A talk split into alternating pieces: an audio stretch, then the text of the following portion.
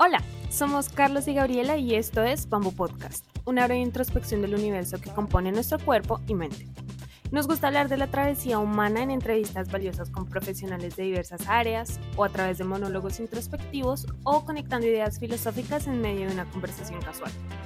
Todo con un toque dramático y generacional. Acompáñanos.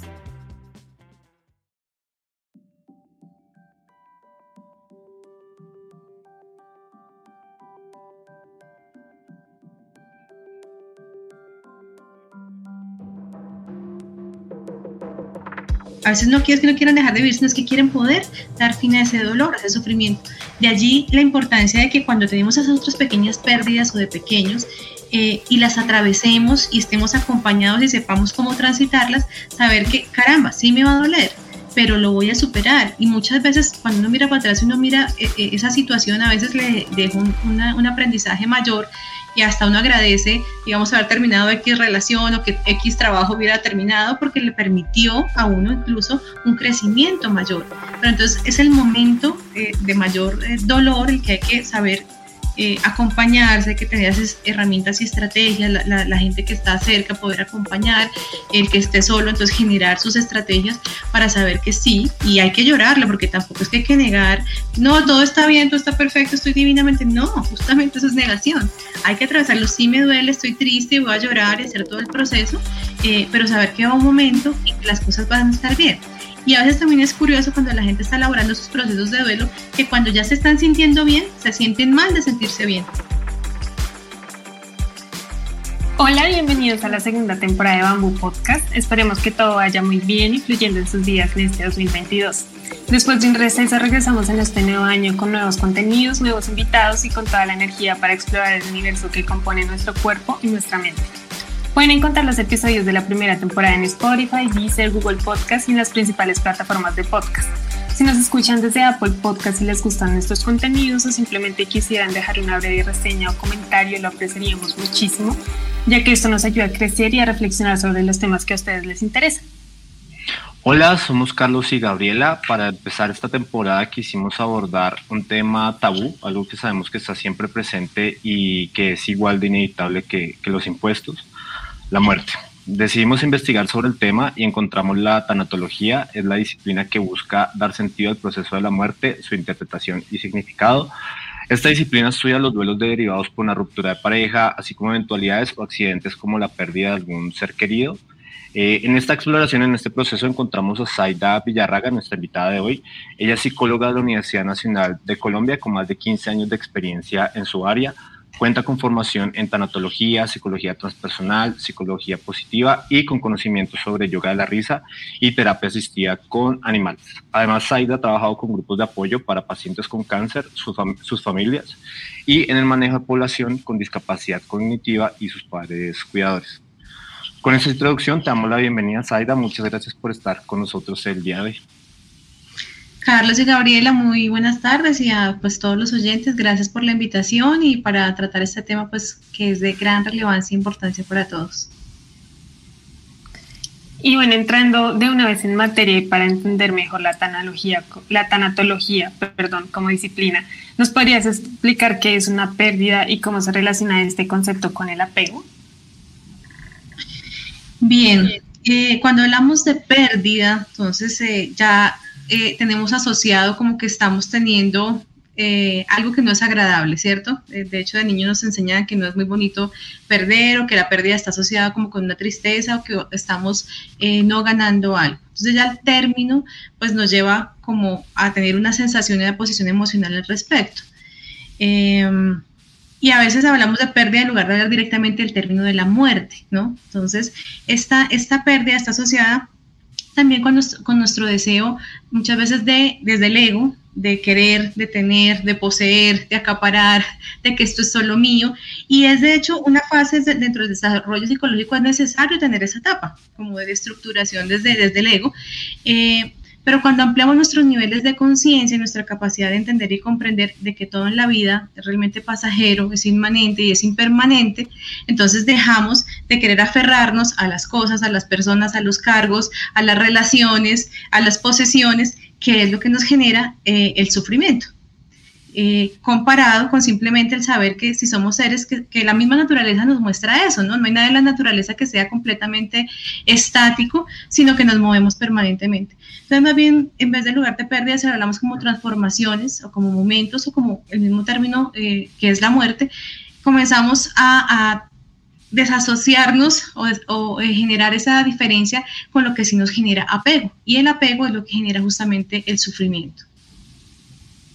Ok, y partiendo de un, de un plano general, las, lo que mencionas, la, la, la, la, noción de pérdida se puede relacionar, se puede conectar eh, con, con, el concepto del fracaso tal bien y que socialmente no tenemos ese concepto asumido, aprendido desde, desde pequeña eh, edad. Y, eh, y, bueno, esto es un, esto es un conflicto que, que también da, da, para otra historia. Eh, y, pero a lo que iba es que las pérdidas en mayor o menor medida tienen una conexión con el apego, o sea, que, que no queremos perder, que no, que no somos educados desde pequeños para esto. Eh, ¿qué, uh -huh. ¿Qué significa que, que, la, que, las, que las, la, las pérdidas tengan mayor o menor conexión con, con, la parte del ego? O sea, que tal vez entre mayor sea el apego, mayor puede ser el sufrimiento, la intensidad del mismo. Y aquí me acuerdo una frase que afirma que el dolor es inevitable y el sufrimiento es opcional. ¿Qué opinas sobre esto? Por ejemplo, cuando perdemos dinero, algún objeto como el celular o terminamos alguna relación sentimental, perdón, uh -huh. ¿tenemos la opción de no, de no sufrir y asumir esa pérdida desde otra óptica?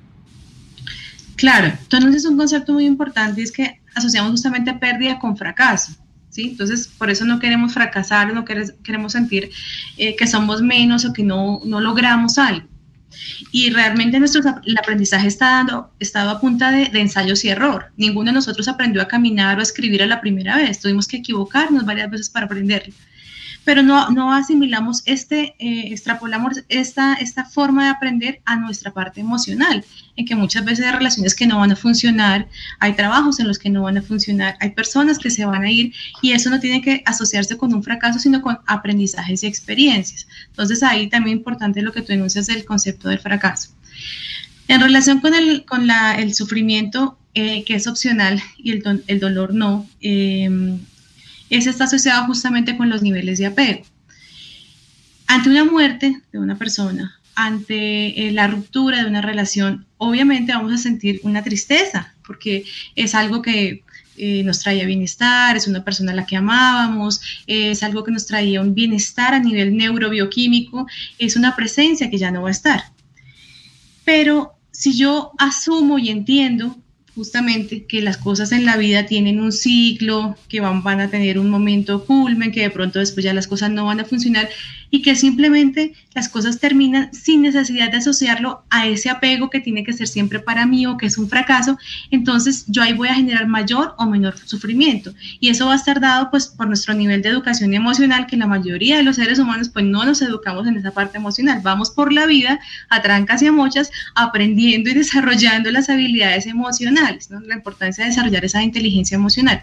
Entonces el sufrimiento realmente se va a generar, o sea, el dolor es inevitable, tú, o sea, tú te caes, te partes y te vas a doler. Tú terminas una relación y en alguna medida mayor o menor va a doler. Un ser, un ser querido se muere, va a doler. Pero ¿qué es lo que nos va a prolongar eh, y hacer que ese dolor se convierta en sufrimiento? El nivel de apego, el resistirnos a aceptar la realidad, que es un cambio, una transformación que no podemos evitar, que hace parte del proceso incluso del duelo, ese proceso de, de asimilar y aceptar la nueva realidad y de querernos quedar como en esa rebeldía y en esa eh, no aceptación de la realidad. Ahí entonces sí se genera ese sufrimiento. Porque además mencionabas hace, hace un momento que, que, cuando pasa un suceso de eso son diferentes partes de, de, una persona que se ven afectadas, o sea, no solamente la parte mental, y tal vez la parte mental es la que más fácil puede asimilar, o sea, el cerebro está hecho para resolver problemas, entonces tal vez pasa esta circunstancia, el cerebro ya está como en la siguiente tarea, la siguiente actividad, pero hay como, como una parte emocional, claramente hay una parte de apego, una parte ne neurológica, fisiológica que, que lo siente, y, y, que no es así nomás, o sea, que no es como, bueno, ok, me tocó esto, aquí no pasó nada porque eso pues puede dejar secuelas en, en el tiempo. Y, y, esto se hace más complejo todavía por lo que mencionas del, del, del apego. Entonces, sí, o sea, es, es, un tema muy, muy, que se, que, que, se suele tomar de manera trivial, de cierta manera, o, o no trivial, sino no en su justa dimensión para que sea asimilado y tomado de la mejor manera y, si es algo que debería ser pues esencial, pues yo diría que inclusive en la educación básica tal vez para, para que... Total, nos evitaríamos una cantidad de sufrimiento innecesario, realmente. Muchos de los aprendizajes que generamos en la vida a lo largo de nuestro ciclo vital es eso, como aprender a desarrollar ese, ese musculito de la parte emocional y de la inteligencia y ligar las dos cosas, ¿no? sí. Y hay algo que tiene mucho que ver con lo que dices y es que muchas cosas, digamos, entre comillas, el fracaso, son parte de la vida, o sea, son cosas que la mayoría de personas sabe que se va a encontrar con ellas en algún momento, pues simplemente porque es así, o sea, porque el fracaso es la manera de aprender lo que sea, pero este tipo de cosas como el fracaso y en especial la muerte son inevitables. Y es algo que todos sabemos, o sea, el hecho de que estamos vivos significa que nos vamos a morir y así como aplica para nosotros, aplica para nuestros seres queridos, etcétera. Entonces, ¿por qué es la muerte un tema tan tabú del que se evita hablar, pero no en el sentido de no hablemos de la muerte, sino cuando alguien se muere, simplemente se ignora el tema o no, no se habla sobre el hecho que acabó de suceder o normal, a pesar de que todo el mundo está sufriendo. ¿Por qué es esto así? Claro, y de hecho no es solo en el momento de la muerte, sino desde antes, o sea, eh, no sé en sus familias eh, o, en, lo, que ven ustedes a su alrededor, pero por lo general es un tema que no se trata, incluso como el de la sexualidad, entonces que, crecemos sin hablar de esos temas que son inherentes al ser humano, tan pronto nacemos, somos, pues tenemos vida, desde que tenemos el momento de la concepción de hechos de la vida intrauterina, pero no hablamos de ese tema eh, que al que todos estamos abocados. Desde que haya vida, pues va a haber un momento en que haya muerte.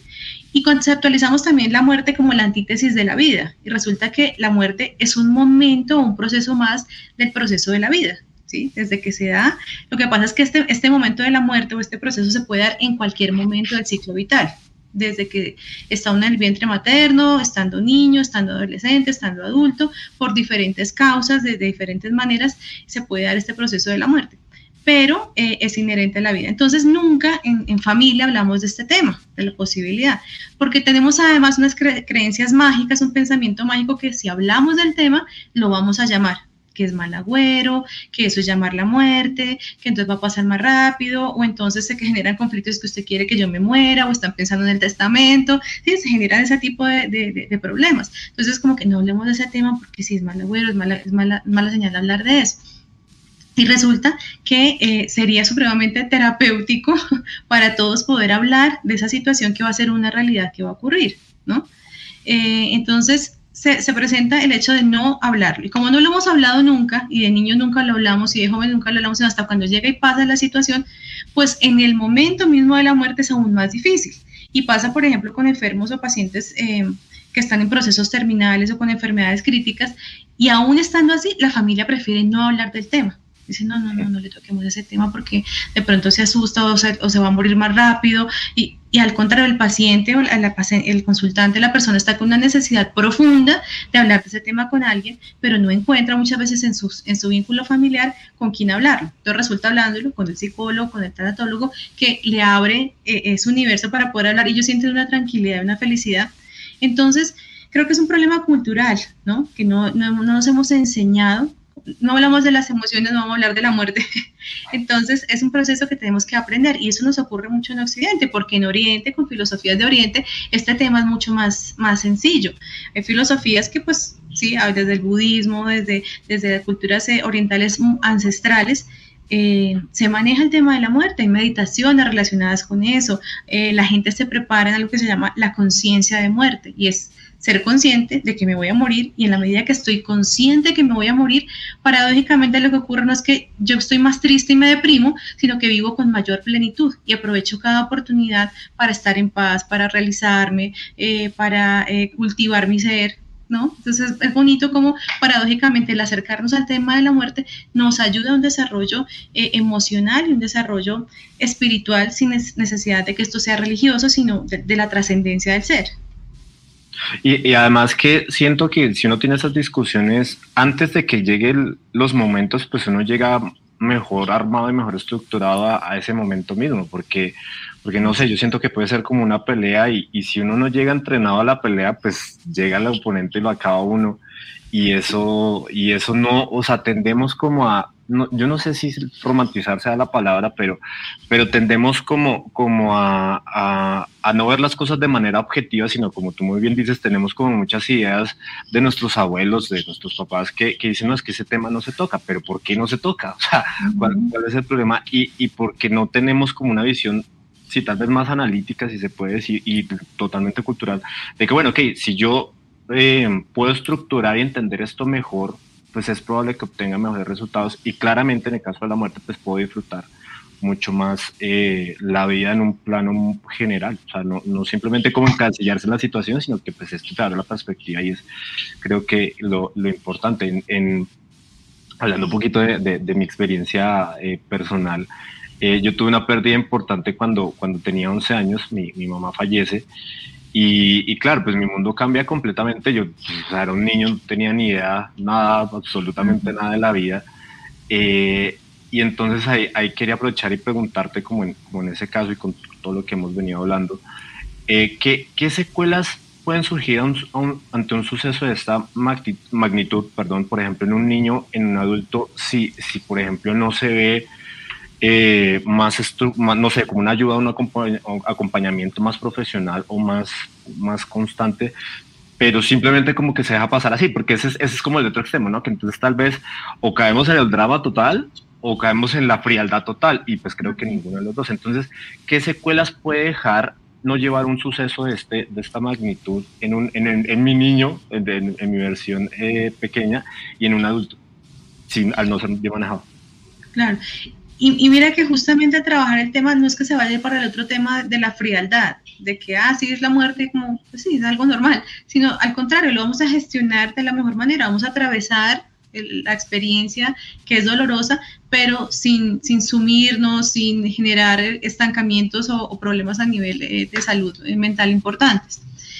Eh, con los niños, mira que el tema es, o sea, tiene, tiene muchas aristas. Entonces, con, con, los niños es muy bonito porque los niños que no, no se han como impregnado aún de estos tabús culturales, ellos fluyen con el tema de una, forma maravillosa. Entonces preguntan y tienen inquietud y se hacen sus ideas y van creando. Y si no lo sabe llevar, pueden tener una experiencia muy bonita. Cuando un niño de estos está en un contexto óptimo donde la familia le abra, lo involucra en el proceso, por ejemplo, del, del duelo, del funeral o de la despedida del ser querido, tiene una experiencia que se llama una experiencia fundante, es decir, la primera experiencia cercana de él eh, eh, con la muerte, que es muy positiva. Entonces, eh, hay casos, por ejemplo, de niños que la familia les permitieron acompañar al paciente, al familiar que estaba muriendo, hablar con él, despedirse, abrazarlo, estar en el momento de la muerte, acompañar en todo el proceso. Y es un niño que va a tener una experiencia y una actitud completamente diferente ante la muerte, porque sabe que va a ser un proceso de la vida que en algún momento lo va a tener que vivir con sus seres queridos y que puede que esté triste, pero que va a salir adelante y que va a estar bien y que se va a volver a normalizar la cosa. Cuando es un niño al que no le permitimos acercarse, no le permitimos preguntar, no le permitimos participar de los ritos eh, alrededor de la despedida del ser querido, entonces es un niño que puede quedar con muchas dudas, con muchas inquietudes, con muchas preguntas, con muchos temores. A veces puede pensar, por ejemplo, pasa con los niños, que los niños se ponen de mal genio y dicen, Ay, ojalá como que se muriera, no lo quiero ver, y se muere la persona. Entonces queda un sentimiento de culpa muy grande. O es el hermanito, por ejemplo, el que se muere. Entonces digo, ah, no, yo le estaban dando más atención y más prevenciones a mi hermano que a mí, y entonces eso fue lo que generó de pronto que él se fuera. Es el pensamiento mágico del niño. Entonces hay que aclarárselo, hay que darle el espacio que para que pueda hablar y pueda gestionar eso.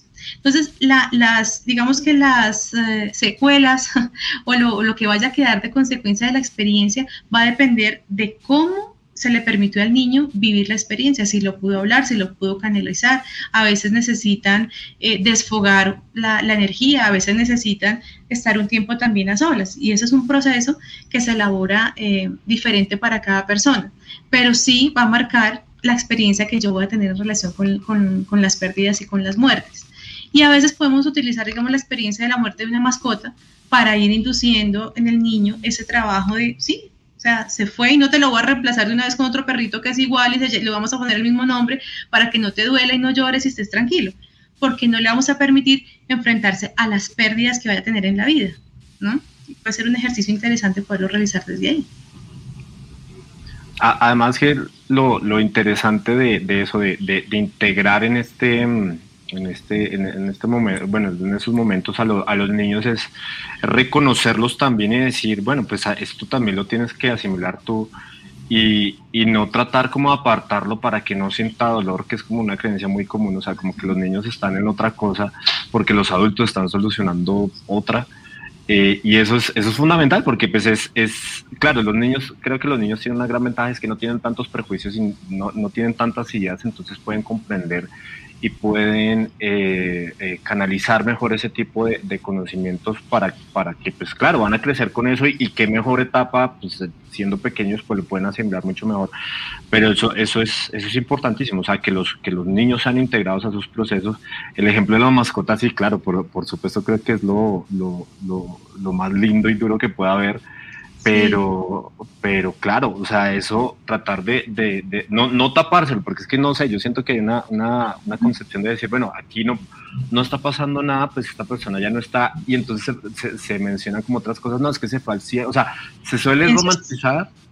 Y eso, mira, eso es, eso es tan, tan, tan importante el lenguaje que manejemos, porque, por ejemplo, a veces a los niños les dicen, no, es que el abuelito se quedó dormido pero luego el chino puede desarrollar una versión total, pues, yo, yo, no me quiero quedar dormido porque no voy a volver a despertar, ¿sí? O el abuelito se fue a un viaje muy largo, entonces pues yo no quiero un viaje muy largo y además está a la espera que cuando va a regresar de ese viaje. Entonces ahí la claridad del lenguaje pues va a depender obviamente de la edad, entonces saber que cómo le comunico yo al niño con las palabras adecuadas y pedirle retroalimentación para ver si él entendió lo que yo le quise transmitir, ¿sí? Entonces, saber el, lenguaje, saber en qué medida, ver también si hay, cambios de comportamiento importantes en el niño, que se aísla, que ya pasa muchos días y está llorando, que genera eh, agresividad. Hay que ver cómo los cambios comportamentales, y pasa no solamente con los niños, también estos cambios comportamentales pasan con los, con los adultos. Pero sí podemos, y yo creo que es mucho del camino de trabajar este tema, es con las nuevas generaciones, sea, nosotros educarnos en eso y también educar de una manera diferente a las nuevas generaciones, que es algo que la situación global nos está permitiendo de alguna manera o está posibilitando. Y es de hecho que tenemos más el contraste de frente, la posibilidad de la muerte. Los medios nos lo muestran, además de una forma ya exagerada, yo lo llamo infoxicación, nos, nos intoxicamos con eso. Eh, pero podemos aprovechar allí para entonces ver, ok, sí, la muerte es una realidad, bien, ¿cómo lo manejamos? Aprovechemos y nos sentamos y hablemos en familia de esto, hablemoslo en pareja. Por ejemplo, para mí pasa en pareja, que, que el uno se muere y el otro queda, y entonces es una fidelidad para toda la vida y un dolor eh, que no sé si, si puedo rehacer mi vida de pareja. Entonces, hablar este tema también en pareja es supremamente positivo, fortalece en vida el lazo y permite a la otra persona que queda también transitar mejor el resto de su existencia. Y como le mencionabas, que en los adultos, al igual que en los niños, suceden estos cambios comportacionales. sí, sí, sí, eso. Eh, ya hablando más de adultos, ¿cómo puede un adulto asimilar la pérdida de un ser querido? ¿Y cómo puede tomar aprendizajes de, de este suceso. Si en su caso, en la niñez, no vivió ese proceso, si la primera vez que lo vive, pues ya con avanzada edad, cosa que pues nunca antes tuvo una experiencia así, ¿cómo se podría lograr esto? Este es el final de la primera parte de este episodio. Puedes encontrar la respuesta a esta pregunta en la segunda parte, donde seguimos hablando con Saida sobre cómo llevar de mejor manera un duelo.